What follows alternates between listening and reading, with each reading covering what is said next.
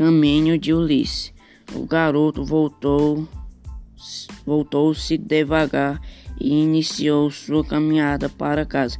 Enquanto andava, parecia ainda ter nos ouvidos o ruído do trem, a canção do nego e sua palavra alegre. Estou voltando para casa, menino, volta para minha terra.